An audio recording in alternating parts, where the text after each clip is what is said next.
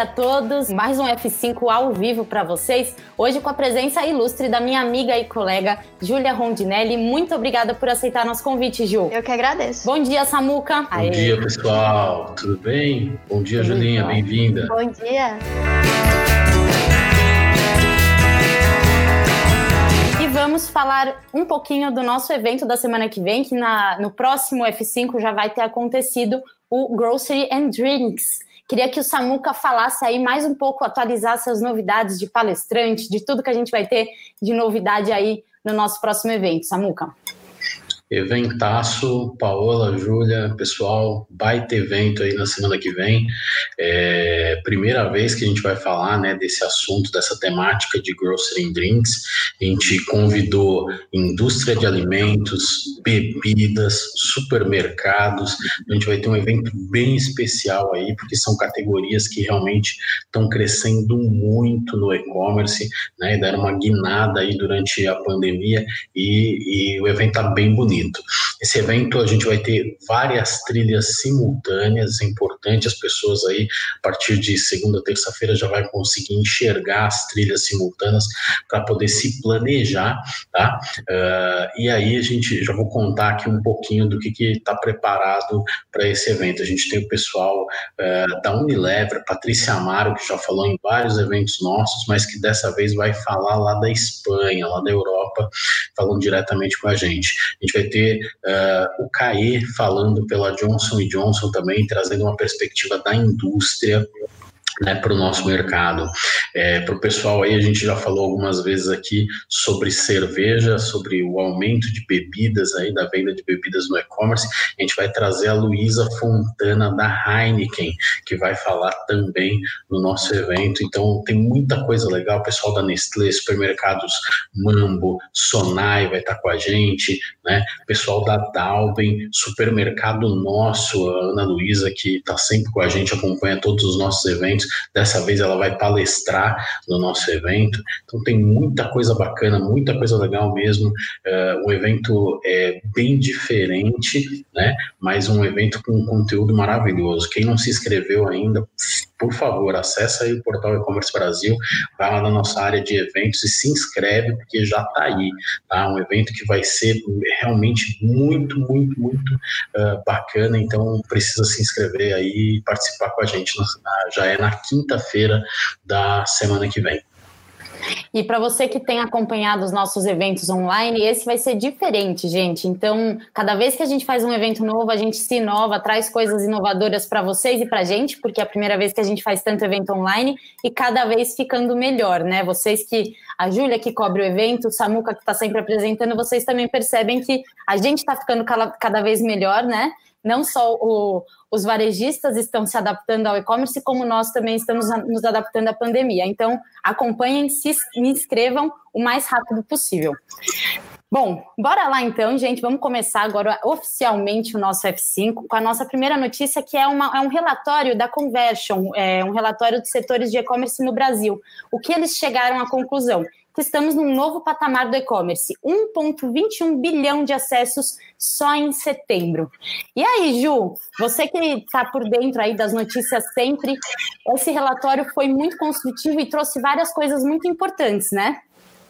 Com certeza, ele mostra que a gente chegou num, num caminho que não tem mais volta para o e-commerce e eles estimam que esse número de 1,21 bilhão é o novo mínimo possível para vendas online, mesmo sendo um pouquinho menor do que nos outros meses, ele ainda é um número bem maior do que com relação ao ano passado. E mostra bem que as pessoas realmente estão acostumando a comprar e elas não vão tirar o pé mais da, das compras online, no Brasil pelo menos. Legal.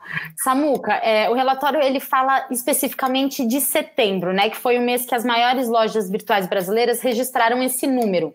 E aí, esse número é, é muito alto, porque a gente está falando de loja, lojas muito grandes, ou ele é, como agora, um novo mínimo? As pequenas empresas podem também ajudar com que esse número cresça, ou a gente pode contar só com as maiores mesmo? Não, no, Paula, esse número é um número bem expressivo, né? É, mas de verdade, é, já tinha comentado uma outra oportunidade aqui sobre um, um, estudo parecido, né? Ele acaba não dando toda a volumetria, porque esse estudo ele foca em cerca de 250 das maiores empresas. É, a gente sabe que o e-commerce, 80% né, das empresas do e-commerce são pequenos negócios. Então, se a gente pudesse ter mapeado os números de acesso né, de todas essas empresas, seria incrível. Uma pena né, que não tem nenhum estudo com uma cobertura tão grande, tá? mas com certeza esse é um patamar incrível, tá? incrível, 1,21 bilhão é, é, uma coisa assim, um número fantástico para a gente poder é, chegar aqui de peito aberto e falar, meu Deus, como o e-commerce está é, brilhando né, nesse ano, uh, mas com certeza sempre fica aquela duvidazinha de que esse número deve ser muito maior, porque os pequenos negócios acabam contribuindo muito, né? O volume de lojas de pequenos negócios é muito grande. O que me impressionou nessa vez aqui no, no evento uh, foi, foi realmente os itens né, que eles perceberam, né, como por exemplo PET, né, é, que veio liderando o mês de setembro. Então, essa, essa é uma perspectiva bem bacana.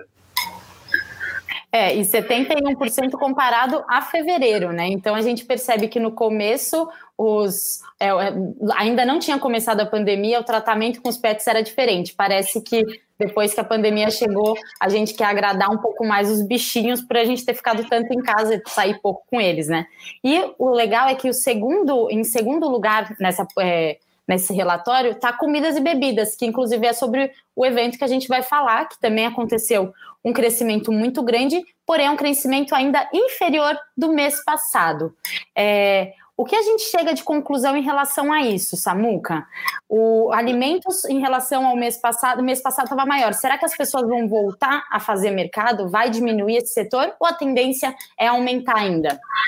É, eu, eu, acho que é natural, é natural né, é, que as pessoas agora estão um pouco mais confiantes à medida que o governo do estado, por exemplo, aqui em São Paulo, em vários estados isso está acontecendo, e também as prefeituras, é, à medida que eles vão criando a possibilidade né, de, de das pessoas irem, é, aumentarem a frequência de ir ao comércio, acho natural que as pessoas voltem ao supermercado. Uh, então, talvez por isso isso uma pequena diminuição aí que houve durante o mês de, de setembro em relação ao mês de agosto, né? Mas, mas eu acho que assim, é, quem aprendeu a comprar online e percebeu os benefícios de comprar online, tá, tá comprando muito mais em função da conveniência e da comodidade do que propriamente do que aquela coisa da compra né, aquele impulso da compra. Então, eu acho que é muita, mas muita gente, principalmente nos grandes centros, é, eu acredito que muitas pessoas vão continuar comprando é, comida e bebida online. Teve um crescimento, esse, né, esses meses todos de crescimento, a gente até falou já em, em outro episódio aqui do F5, uh, eh, em que a gente estava falando em alguma coisa próximo de um crescimento de seis anos em seis meses, né? Então é, é um pouco disso. Isso não tem como retroagir 100% não.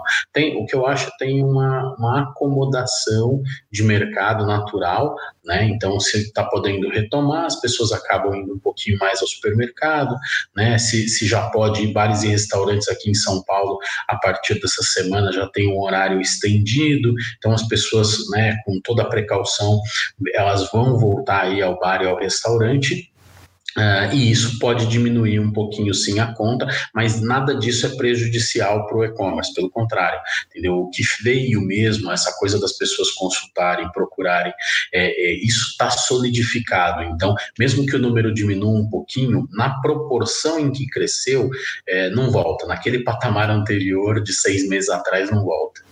Legal, é uma nova fase para o setor, né?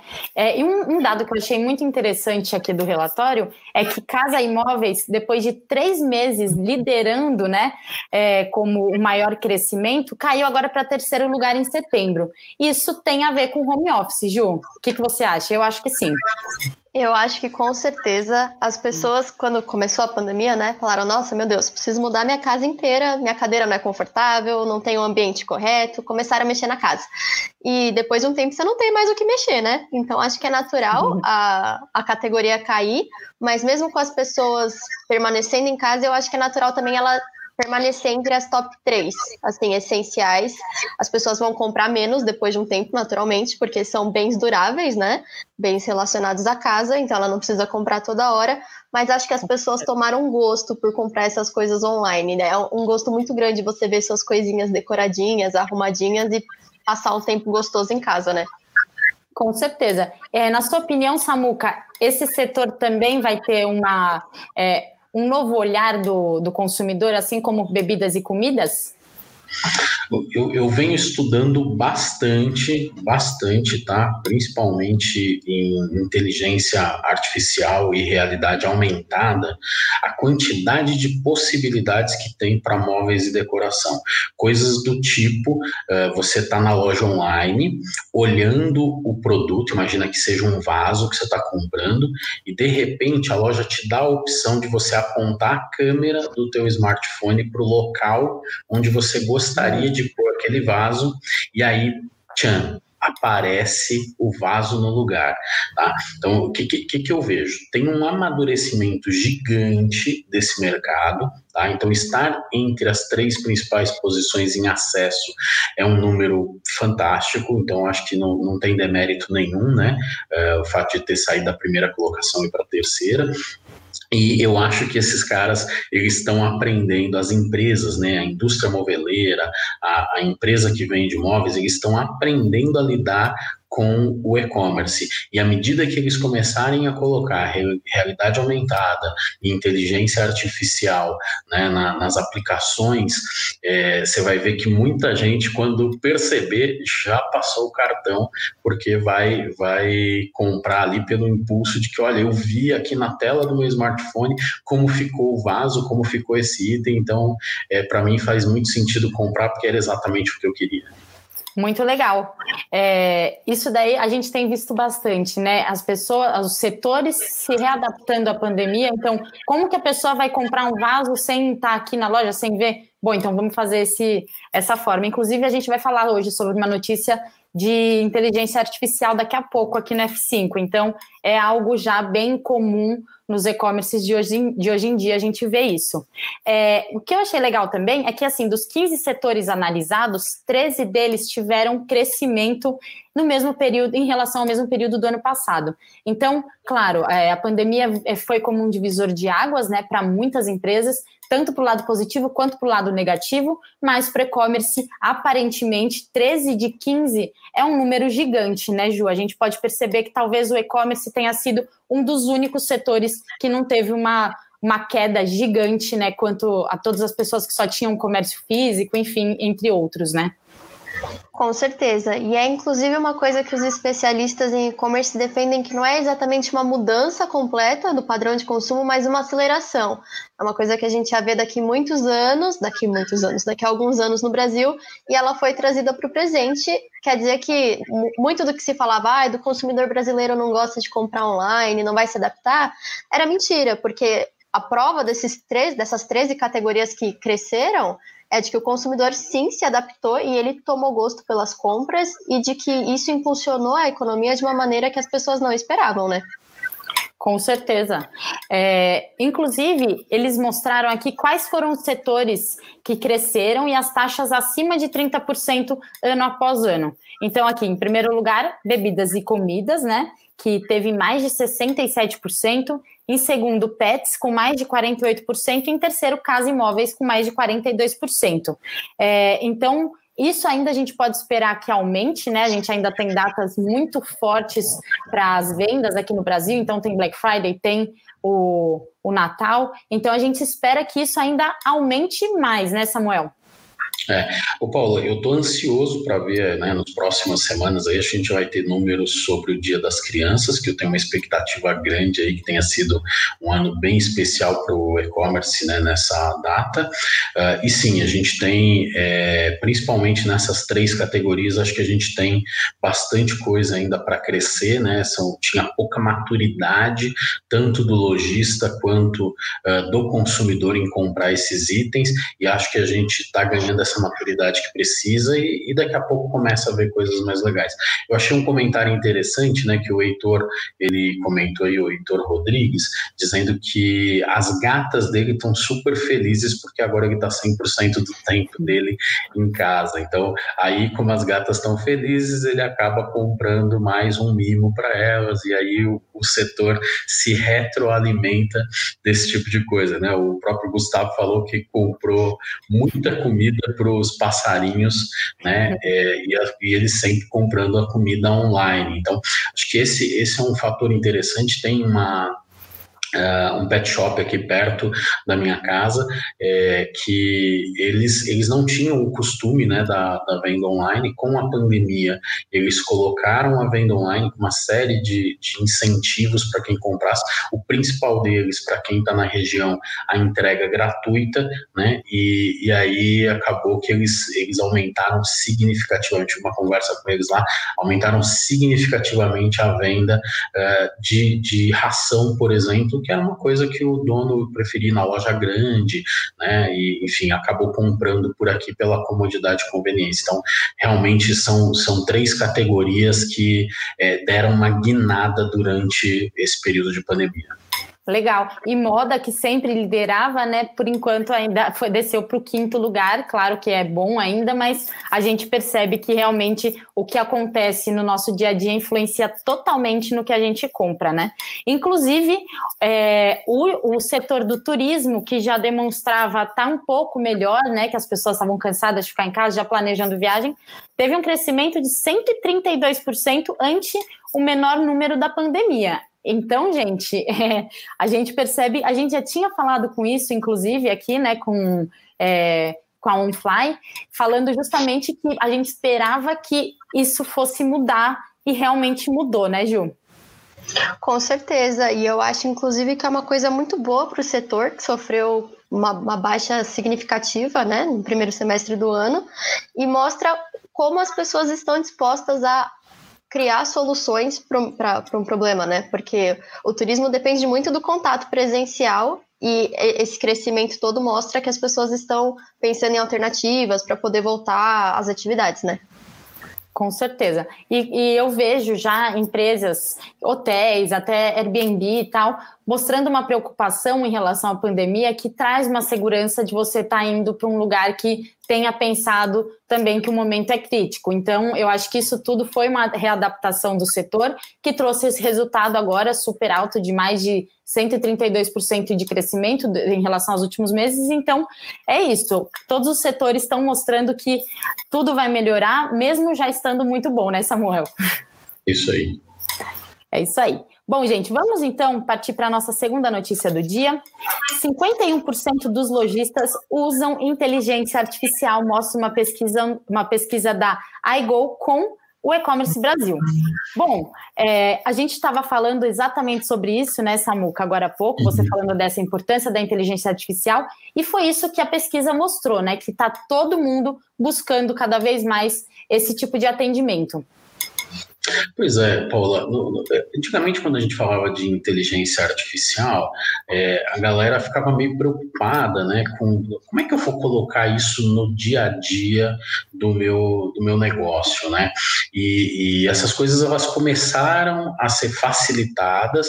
Hoje você tem uma série de, de soluções baseadas em inteligência artificial que se tornaram naturais né, para o e-commerce. Então, tem duas, pelo menos, que são muito comuns né, e que pra, praticamente todo o e-commerce tem isso, que é uh, a recuperação do carrinho, né, recuperação de venda.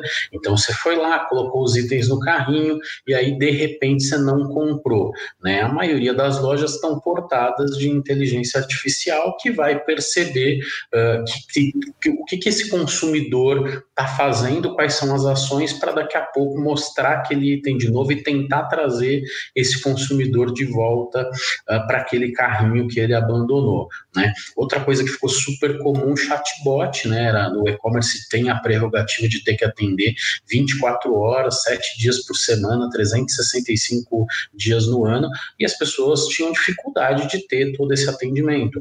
E hoje se tornou super natural você está ali, né, num, conversando com um chat e na verdade o que está te respondendo ali é uma automação. Então foi bem legal essa pesquisa porque é, ela trouxe um pouco para a gente da perspectiva de que isso já é uma coisa um tanto quanto mais popular, né? Então, quando a gente fala de 51% dos profissionais, mais da metade dos profissionais já entenderam a necessidade e os benefícios de utilizar a inteligência artificial, pelo menos em alguma frente do seu e-commerce. Então, poxa, super bacana, né? É uma coisa que, que é, é tida como tão complexa, né? E que na verdade está se traduzindo já em benefícios e, e já está no dia a dia de mais da metade, né? Dos profissionais e dos e-commerces que participaram dessa, dessa pesquisa. É isso aí. É, a gente está falando de muita tecnologia, né? Mas a gente sempre fala também de um atendimento mais personalizado. É, queria até te tirar uma dúvida, Samuca, você que está tá falando já sobre o assunto. É, as pessoas não se sentem muito assim, ah, eu estou falando com um robô, não quero falar com um robô, quero falar com uma pessoa, quero que essa pessoa entenda realmente o que eu estou falando. Isso não acontece? Isso não é algo negativo para os chatbots, por exemplo? É, você sabe que os chatbots eles estão num momento de, de aprendizado tão grande, né, que em muitas situações é difícil você saber se você está falando com uma pessoa, né, ou com um robô. É óbvio que chega um determinado momento ali parece que a coisa, é, se você vai para um nível de detalhe muito, muito baixo, uma granularidade muito pequena, pode ser que, que você perceba. Mas hoje a maioria dos chatbots ali nos atendimentos que são mais específicos, eles conseguem te atender e fica difícil uh, você saber se você está falando com um ser humano ou com um robô, tá? Porque é, tem, tem um, um, processo de aprendizagem muito interessante e quanto mais é, em nicho, quanto mais especificamente, mais facilmente, assim, você consegue escrever uma palavra errada e mesmo assim o chatbot interpretar o que você queria falar, porque ele consegue ver contextualmente a tua frase e não mais só a palavra. Então, é, tem melhorado muito. Tá? Então é, é uma coisa aí que quem não está investindo ainda, e-commerce, lojista, que não está olhando né, para a inteligência artificial para o dia a dia do seu negócio, provavelmente está fazendo muita coisa na mão, muita coisa é, sem automação. Então, vou dar um exemplo besta, só para vocês entenderem o problema disso. Você pega um e-commerce muito, muito tradicional, alguém foi lá e fez um pagamento em boleto e não pagou esse boleto. Tá certo? Venceu o prazo, não pagou o boleto. Você tem mercadoria parada dentro do estoque, reservada para essa mercadoria para esse pedido que não foi pago. Então você tem o envolvimento do financeiro da empresa, que tem que ir lá e dizer, ó, oh, o boleto não foi pago. Aí você tem envolvimento do e-commerce, que tem que ir lá e falar, olha, o pedido tem que ser cancelado. Aí você tem envolvimento do pessoal do estoque, que tem que liberar a reserva. Entendeu? Você tem envolvimento de três grandes áreas do negócio que poderiam estar automatizadas, que no dia seguinte em que um boleto não foi pago, automaticamente todas essas três áreas fossem acionadas ao mesmo tempo, entendeu? Então, assim, por que não automatizar esse tipo de coisa e manter os processos de forma tão tradicional e tão trivial? Então, é essa reflexão que eu acho que vale a pena todos os lojistas e todas as pessoas entenderem que se eu fizer isso de um jeito muito bacana, pode ser que eu tenha um robozinho lá que pense e fale, olha, é comum o Samuel não pagar o primeiro boleto, eu já vi que ele faz isso outras vezes. Então, peraí, deixa eu mandar um segundo boleto e manter essa mercadoria reservada mais dois dias para ele, porque na segunda vez ele vai é, pagar o boleto, sabe? Então, é, é, esse tipo de coisa É, é, é, esse tipo de coisa, o, o, robô, né, a inteligência artificial vai aprendendo né, e vai melhorando. Coisa que muitas vezes, dependendo do volume de pedidos que você tem, você fica lá fazendo um monte de processo manual que não leva a lugar nenhum. Então, a automação cada vez mais importante para o e-commerce, desde o cara pequenininho até o cara muito grande que tem muito volume. Legal, Samuca. É, gente, a pesquisa ela foi realizada com base focada em vários profissionais de várias áreas do varejo, é, de, de, vários setores, e contou com 87 respostas. É, entre elas, 23% só de moda e acessórios. Muita gente respondendo as pesquisas. Ô Ju, dentro dessas respostas que a gente teve, o que, que a gente entendeu? Quem já usa inteligência artificial, quem não usa ainda? Como que tá? Dentro dessas respostas, a gente pode ver pela pesquisa que 48% das pessoas já usam, não, desculpa, 48% pretende expandir os negócios a partir da inteligência artificial, ou seja, são pessoas que já têm conhecimento da necessidade da inteligência artificial dentro do negócio delas e entende como isso pode ajudar. Além disso, também tem é, as pessoas que ainda não usam, e, mas a porcentagem de pessoas que não desejam usar é apenas 8%. Então, isso mostra para gente que a maior parte dos lojistas, mesmo os, os que têm interesse, que são 43%, mas ainda não usam, eles já entendem que é necessário, mesmo que eles não tenham os recursos ainda para aplicar nesse tipo de coisa. Essa pequena porcentagem de pessoas que ainda não têm interesse, talvez elas não tenham ouvido esse comentário do Samuel sobre automatizar a cobrança de boletos, ou automatizar vários processos e não entendam como isso pode ajudar eles terem maior rentabilidade, né? Legal, é isso aí. Então a gente vê que os números ainda são bem grandes assim para quem pretende usar e para quem já usa. Então, a maioria, na verdade, né, a gente a gente já está conversando com o robô e não está percebendo como o Samuca mesmo falou, porque é tão perfeito, né, que a gente nem sabe mais se, se a pessoa é humana mesmo ou não. Nessa pesquisa, eles questionaram os varejistas sobre alguns itens, entre eles a eficiência do, é, da inteligência artificial. E o número foi bem legal, né, Samuca? O que, que eles responderam? Pois é, 24% afirmam que recuperação de carrinho abandonado já, já tem que estar tá rodando. Né? 17% acredita que a busca inteligente é o recurso mais eficaz para as vendas. Né? E 12% falam em é, vitrines de produtos recomendados. Tem um item interessante aí, né, que é busca inteligente. É, só para vocês entenderem um pouco do desafio de um e-commerce, Paola e Julinha. É, você vai lá e faz o teu e-commerce de material de construção, tá? E aí você escreve a melhor descrição possível lá, vaso sanitário, né, tudo bacana. Quando o cara chega para pesquisar, não necessariamente ele vai escrever vaso sanitário entendeu? Então você precisa ter busca. Agora, quando você vai para mercados muito complexos, o, o, Ricardo Santana, que é nosso parceiraço aí, está sempre com a gente aí, está eh, comentando aqui sobre o mercado, por exemplo, automotivo. É, você tem a mesma, eu vou falar de retrovisor, tá? Só para vocês entenderem. Retrovisor do Corolla de cada ano, de cada modelo, tem um modelo que pode ter a luz lá no retrovisor e o outro que não tem a luz de seta, né? É, Para cada ano, de cada cor, é, é uma quantidade de itens. É, é gigante, é monstruoso, entendeu? Então, busca inteligente nessa hora vai fazer com que o cara que foi buscar o retrovisor do lado esquerdo, pode ser que ele compre o par, porque você conseguiu trazer ali pela busca, você conseguiu mostrar para ele que é melhor ele comprar o par de retrovisores e já trocar os dois para ficar mais bonito do que trocar um só e ter um problema de diferença de cor, por exemplo, de tonalidade. Então, é, é, cada dia mais fundamental, né, principalmente carrinho abandonado, busca inteligente e recomendação de itens, cada vez mais você vai ver isso acontecendo. Aí a gente tem os e-mails, né, não, não é todo mundo que é adepto a olhar e-mail todo dia, mas você tem o e-mail retargeting que também funciona muito bem, na pesquisa apareceu com 10%, né, é, que eu achei até um número bem interessante, porque é, é aquele e-mail que você recebe depois de ter consultado o produto, você fala, não, eu não dei nem meu e-mail, como é que eles sabem?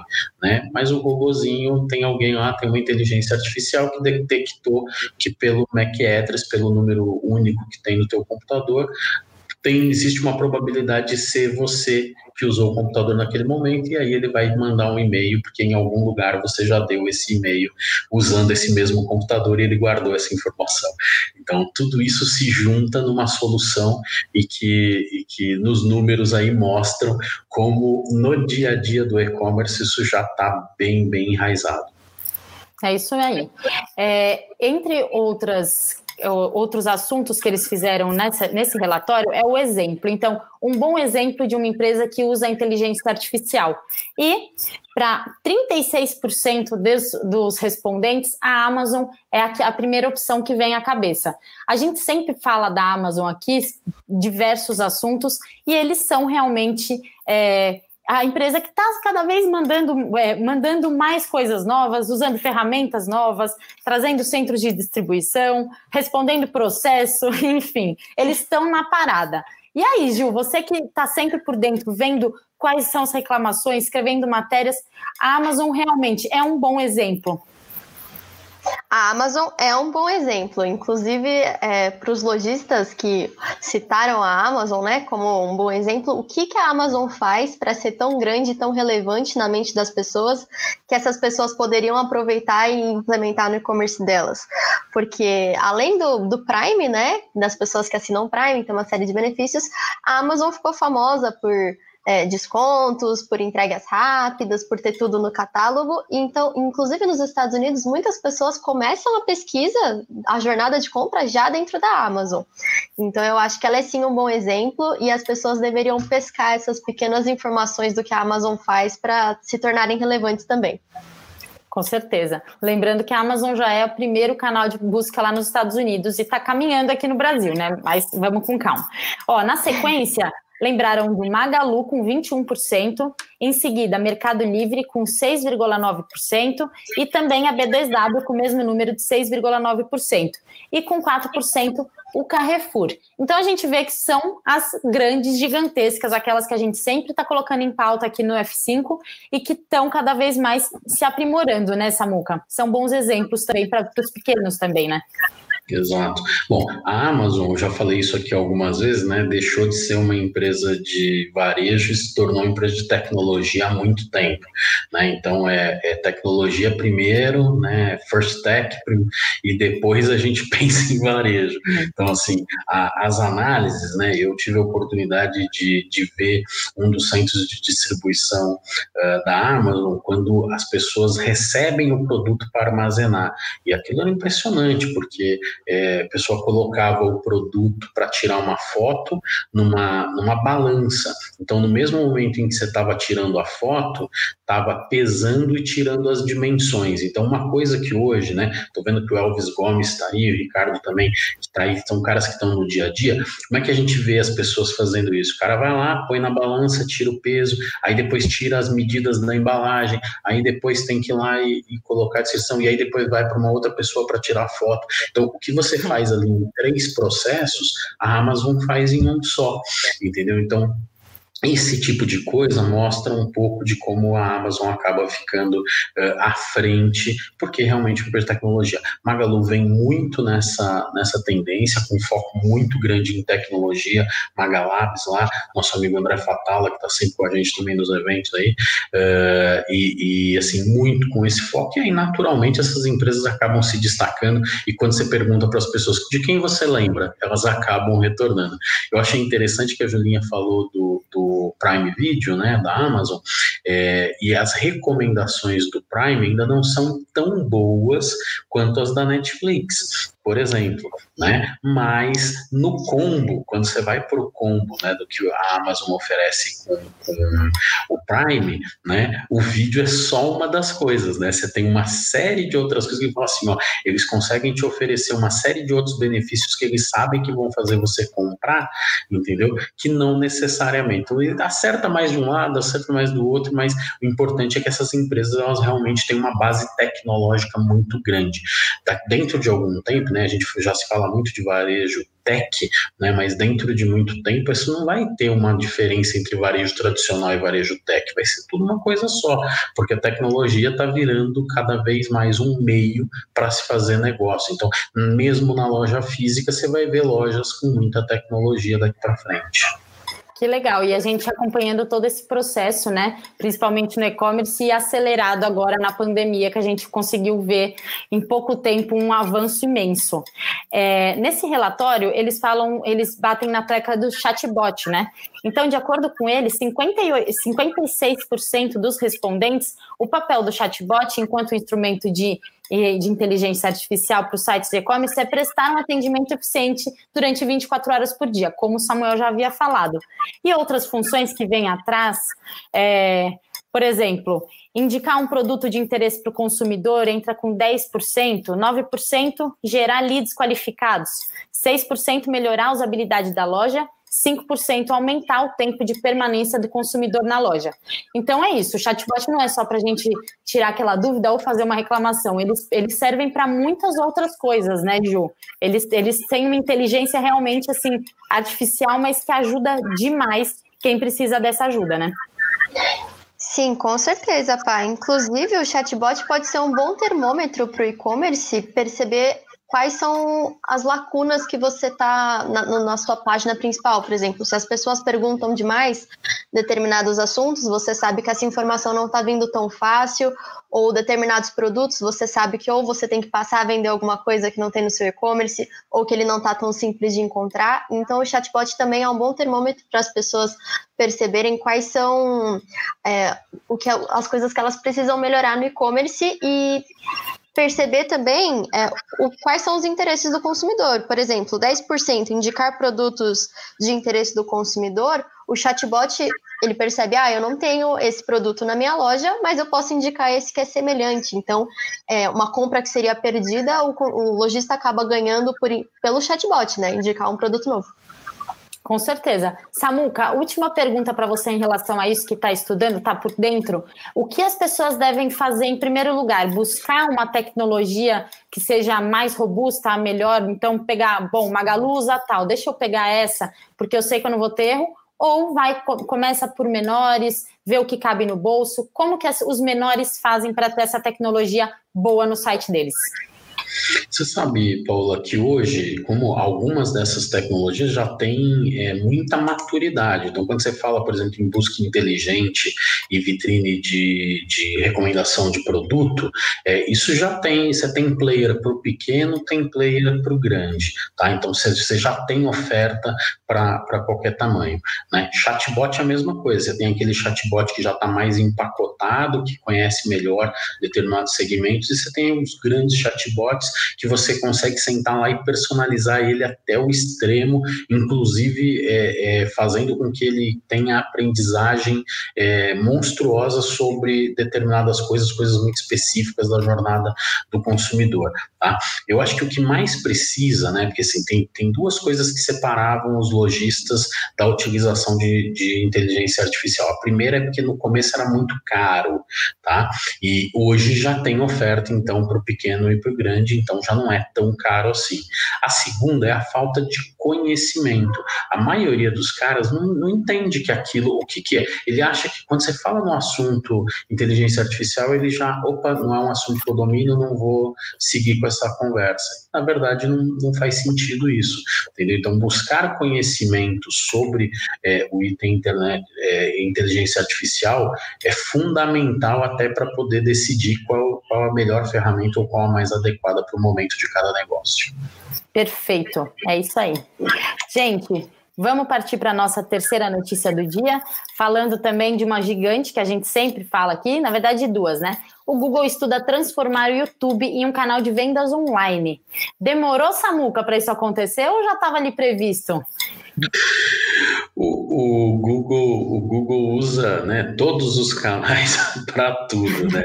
E, e, só que agora, esse ano, os chineses né, investiram muito pesado no live commerce. Né? Aqui no Brasil a gente teve boas experiências aí, algumas redes grandes e até caras pequenos como a Dengo, a Dengo Chocolates fez um, nossa, foi super bacana a live deles, né? E, e o YouTube, né? O Google acabou olhando para isso ou não. Peraí, então eu também posso usar esse canal para essa finalidade.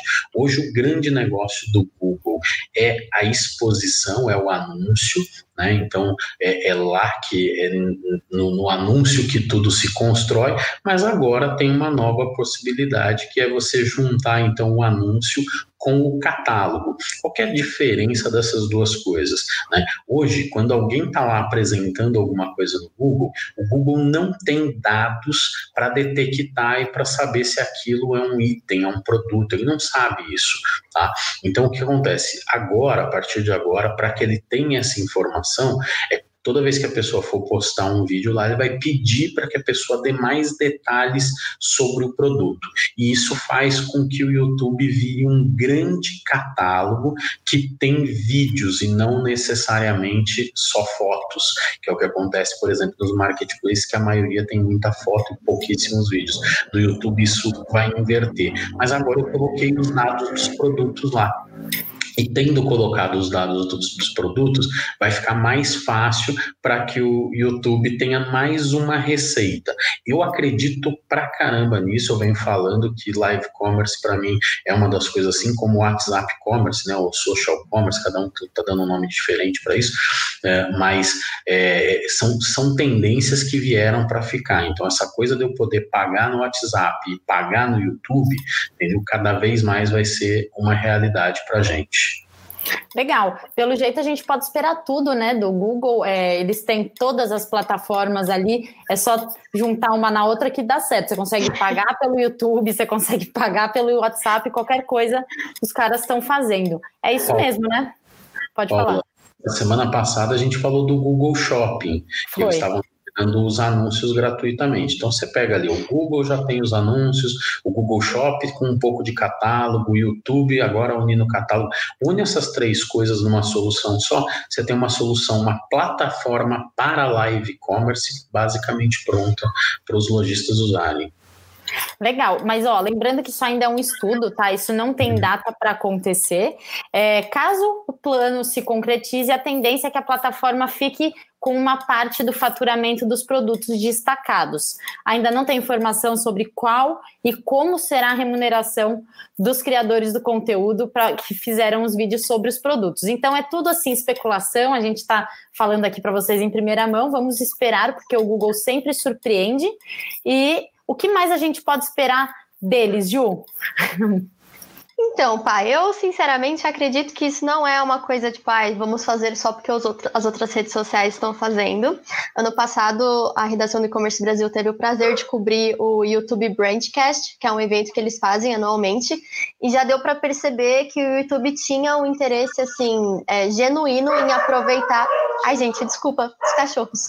É, aproveitar é, a produção de conteúdo de uma maneira é, mais rentável. Então, nesse evento, eles mostraram que é, o brasileiro gosta de consumir conteúdo em vídeo e que esse conteúdo em vídeo pode ser monetizado e aproveitado de uma maneira mais eficiente. Então, é, também não é novidade, ano passado eles já fizeram uma, uma, edição de live commerce na Black Friday. A primeira edição de live commerce do YouTube foi em 2019. Então eu acho que eles vieram passinhos mansos, é, amaciando o terreno para se tornarem relevantes nesse sentido. E eu acho que o vídeo tem um potencial muito grande para convencer as pessoas a comprarem, né? Porque é muito melhor do que a imagem e só a descrição do produto sem dúvida nenhuma. E se essas mudanças acontecerem, o YouTube ele vira uma concorrente do Facebook, né? Porque que também possui uma área de vendas, o Facebook Shop, que a gente falou também já no F5, que permite que as lojas usem a rede social como uma vitrine para os seus produtos, inclusive com a opção de dar aos vendedores uma espécie de loja virtual que oferecem as opções para os clientes entrarem pelo Messenger, pelo Face e pelo Instagram. Então, é, são, é uma rede gigantesca que a gente tem de oportunidades e possibilidades, né, Samuca?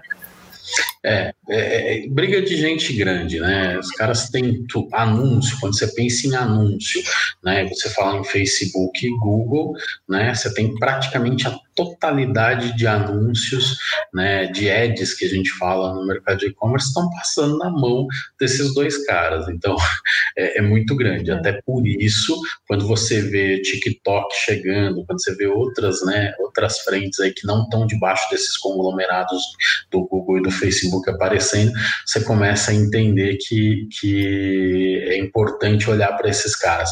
Agora, na mão dos dois, né, tanto do Google quanto do Facebook, essa coisa de venda, né, de chegar, fechar a venda, fechar o carrinho, isso é relativamente novo para eles, né?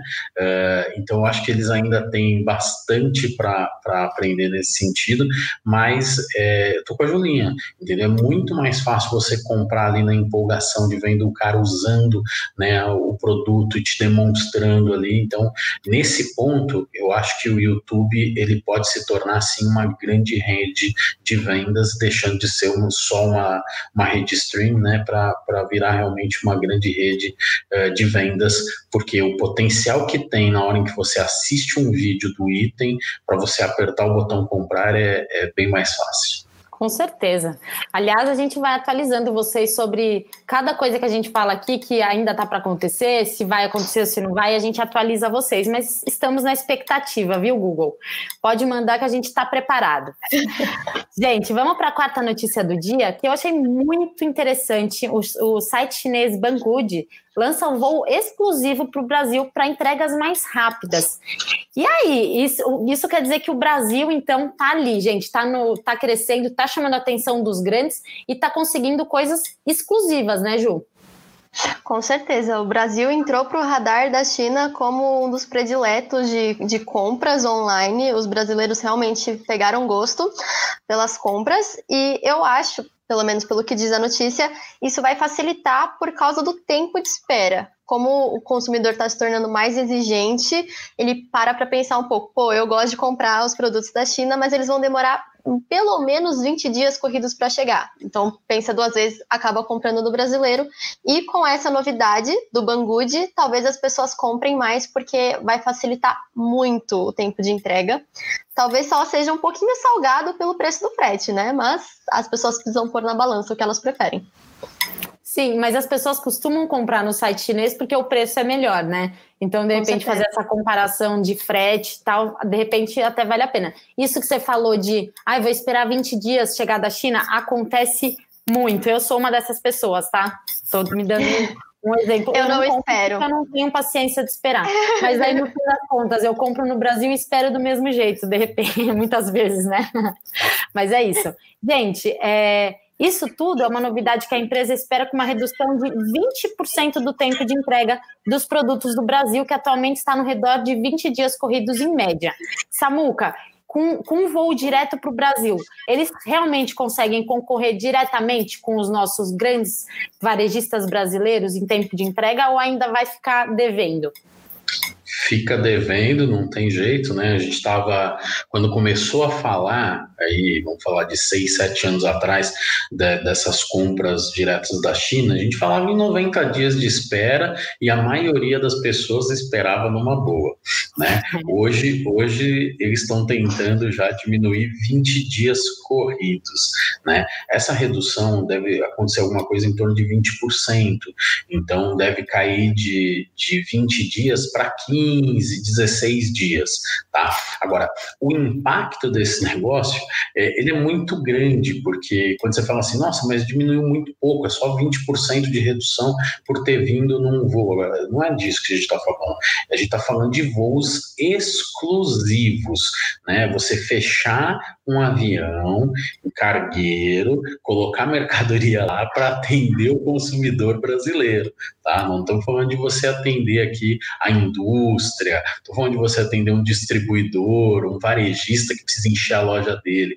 Né? A gente está falando de encher um avião cargueiro para atender os pedidos de um montão de consumidores. Então, essa acho que é a grande perspectiva Uh, quando a gente pensa aí na Bangkok, uh, porque é, é, é, assim, todo mundo fala muito no Ali aqui no Brasil, né?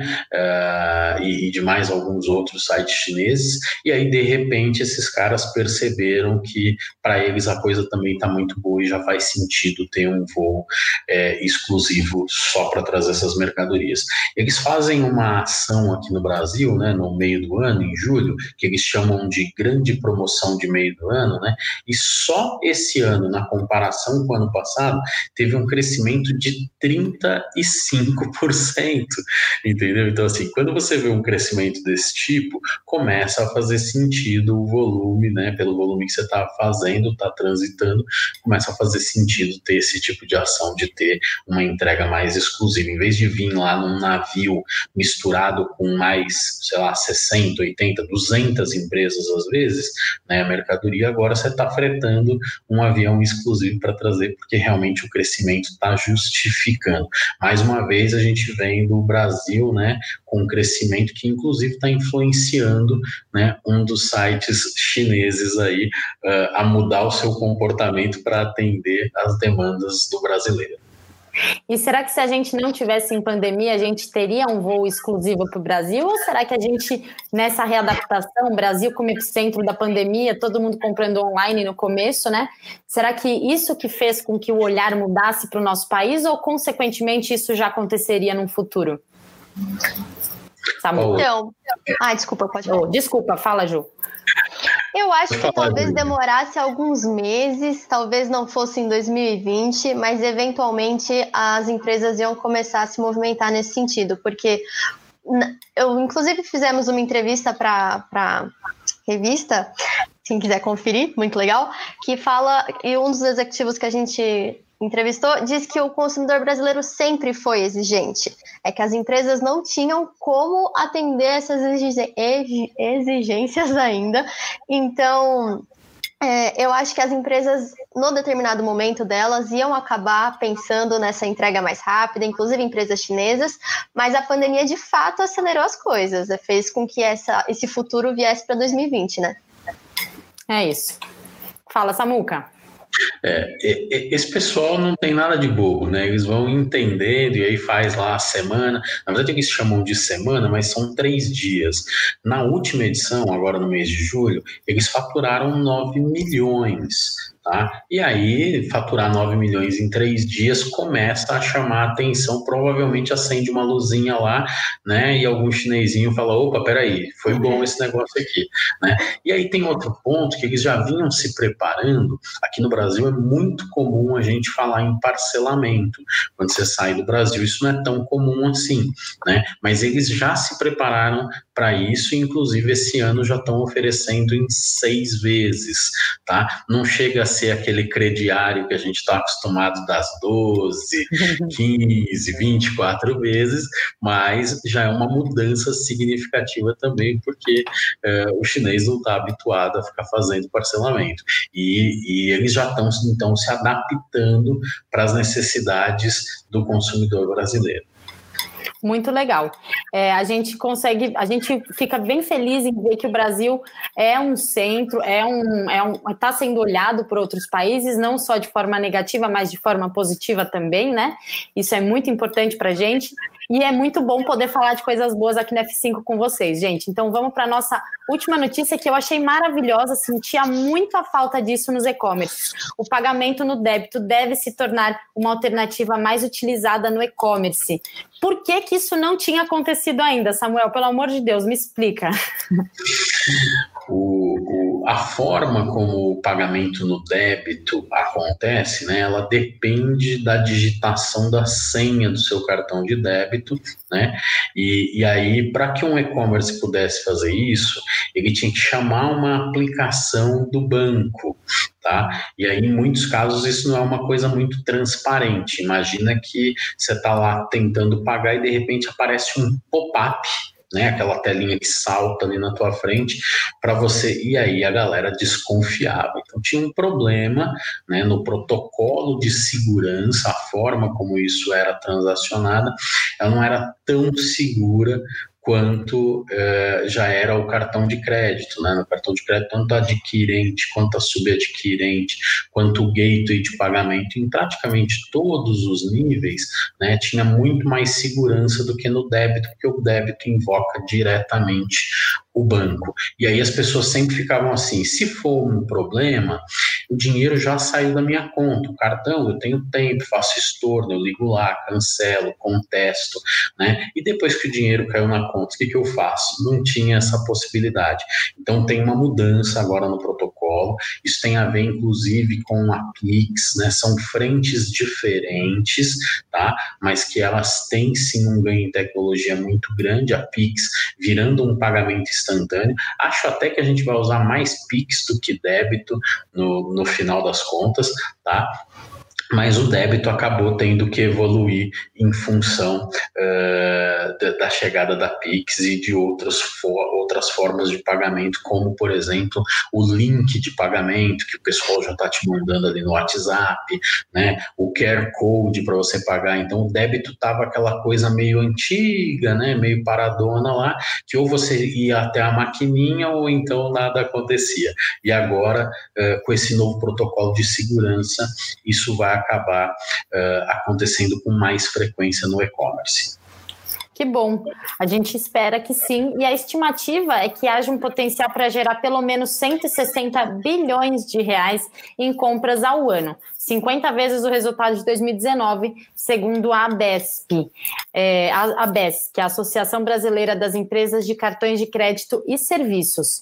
Bom, isso é, a gente falando em Pix, falando em cartão de crédito, a Pix está tá chegando aí, as pessoas estão começando a entender o que é ela. Inclusive, tem um vídeo no YouTube explicando as principais dúvidas sobre a Pix, foi lançado ontem, vale a pena entrar para quem ainda não sabe do que se trata. E vamos falar um pouco mais de cartão de, de débito, Ju. É, a mudança ela deve ocorrer por conta de um novo protocolo de segurança, como o Samuca falou. E você acredita que as pessoas vão realmente se sentir mais seguras se isso com a porque assim, como ninguém usa, né, nenhuma empresa tem a opção praticamente do débito, quando aparece, eu acho que deve causar alguma estranheza. Será que agora as pessoas vão se sentir mais seguras? Eu particularmente prefiro fazer compras no débito. Não sei se isso é a minha opinião, inclusive o Gustavo comentou no chat agora que o débito ajuda a não fazer dívidas e eu compartilho dessa opinião. Então eu acho que no começo as pessoas vão é, estranhar, vão sentir um pouco de medo, inclusive aquilo que o Samuel falou de nossa, mas é um dinheiro que estão tirando de dentro da minha conta. Eu acho que isso impacta um pouco o medo das pessoas, mas quando elas perceberem que existe vantagem, que a operação se tornou mais simples e mais segura, a autentificação foi simplificada, elas façam sim mais compras com o débito. Tanto que a, a, previsão de 160 milhões é bem positiva, mas mesmo assim é bem abaixo do que é movimentado com o cartão de crédito, que ainda é o principal meio de pagamento no online, no digital, que só em 2019 foi de 323,5 bilhões, então tá bem longe desse singelo 160, né? Bilhões esperados pelo cartão de débito. Acho que as pessoas ainda vão usar mais o de crédito de qualquer maneira, mas com passos pequenos as pessoas vão voltar a usar sim. Legal, é, é isso mesmo. O que mais, Samuca, que a gente pode trazer de informação para o pessoal em relação a esse assunto? Porque é bem novo para todo mundo, acredito, né? É, é, importante o pessoal ficar, principalmente o lojista, né, ficar de olho em todas essas mudanças que tem aí em relação a meios de pagamento, tá? Há pelo menos 10 anos eu falo que só tem dois caras que eu sei que ganham dinheiro no e-commerce, né? Os outros caras eu não sei se ganham, mas esses eu tenho certeza que ganham. Primeiro é o meio de pagamento e o segundo é a logística, tá? Por quê? Porque você sempre vai ter que ter um meio de pagamento para passar, você não tem o um meio próprio e você vai precisar da logística para fazer a entrega. Então, esses dois caras sempre ganharam dinheiro historicamente no e-commerce e são dois caras que estão melhorando cada vez mais. Então, qual a recomendação para o lojista? Aproveita esse momento muito e fica de olho nessas mudanças com relação ao meio de pagamento, porque pode ser que você está usando o meio de pagamento, está comendo uma taxa interessante que é margem, né? É margem ali, e, e talvez essa margem seja importante para algumas ações que você queira fazer. Então fica de olho, porque possivelmente você deve ter uma redução das taxas aí se você começar a operar mais com débito do que com crédito, e se começar a operar mais com PIX, né, do que com boleto. Então acho que tem algumas substituições meio naturais que devem acontecer nos próximos meses, né? E é importante que o lojista fique de olho nessas mudanças, porque isso traz impacto positivo para o consumidor, aumenta as vendas consequentemente e também traz impactos positivos na redução dos custos da operação da transação financeira. É isso, e vamos ver se realmente vai ser a alternativa mais utilizada, porque a gente, como comentou aqui, o, o consumidor brasileiro gosta de dividir em máximo de vezes possíveis, né? Então, essa fica aí a expectativa se vai dar certo ou não. Até a menina executiva comentou aqui que ela até hoje paga no boleto, que ela não gosta de usar o cartão de crédito. Então, nesse caso, ia ajudar bastante, né? Não precisar ir lá imprimir um boleto ou de qualquer outra forma, do jeito que for, boleto é muito chato, né, gente? Eu não pago boleto nem a pau, mas é, eu sou do time que divide em 30 mil vezes e não lembra nem do que se trata quando vê no cartão. Mas é isso. gente, foi um prazer imenso, como sempre, essa sexta-feira com vocês. Mais, uma, mais um F5 se encerrando. Semana que vem a gente está de volta, ao vivo, 11 horas da manhã. Mandem o link para os seus amigos, colegas. Se não conseguir assistir ao vivo, vocês podem também ouvir no podcast e também no YouTube, que tem a nossa imagem no podcast não. Então, vocês ficam a, a escolha de vocês. Muito obrigada, Julinha. Muito obrigada, Samuca. Semana que vem a gente está de volta. Valeu, gente. Obrigado. Bom fim de semana. Obrigada. Tchau, gente. gente. Obrigada. Bom fim de semana.